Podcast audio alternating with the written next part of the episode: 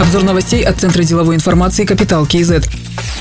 В Казахстане разрешена работа кинотеатров на открытом воздухе. При этом посетители должны соблюдать масочный режим и социальную дистанцию. Также разрешена деятельность театров. Заполняемость должна быть не более 50% и не более 50 человек. Об этом говорится в постановлении главного санитарного врача. Сохраняется запрет на деятельность развлекательных заведений, ночных клубов, детских игровых площадок и аттракционов в закрытых помещениях букмекерских контор. В выходные и праздничные дни не будут работать торгово-развлекательные центры и крытые рынки.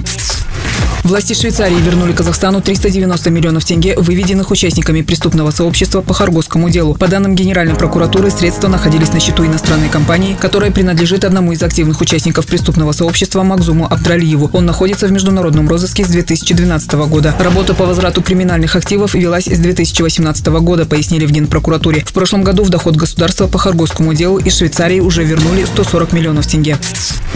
Сенат вернул на доработку проект закона по вопросам противодействия коррупции. В документе прописан запрет на дарение госслужащим подарков любой стоимости. Кроме того, вводится запрет на принятие материального вознаграждения, подарков или услуг членами семей госслужащих. Еще одно предложение – преобразовать Национальное бюро по противодействию коррупции в отдельное агентство.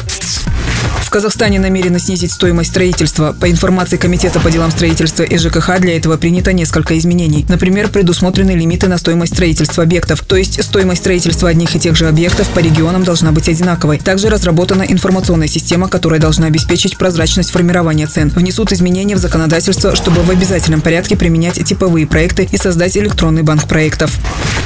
Начаты клинические исследования вакцины Касковид-Ин против коронавирусной инфекции. Препарат разработан в Казахстанском научно-исследовательском институте проблем биологической безопасности. В рамках первой и второй фаз будет проводиться вакцинация волонтеров. Всемирная организация здравоохранения дала разрешение на это, заявил вице-министр образования и науки Мираз Дауленов. В клинических исследованиях вакцины принимают участие добровольцы в возрасте от 18 до 50 лет. Другие новости об экономике, финансах и бизнес-истории казахстанцев читайте на Капитал Киезет.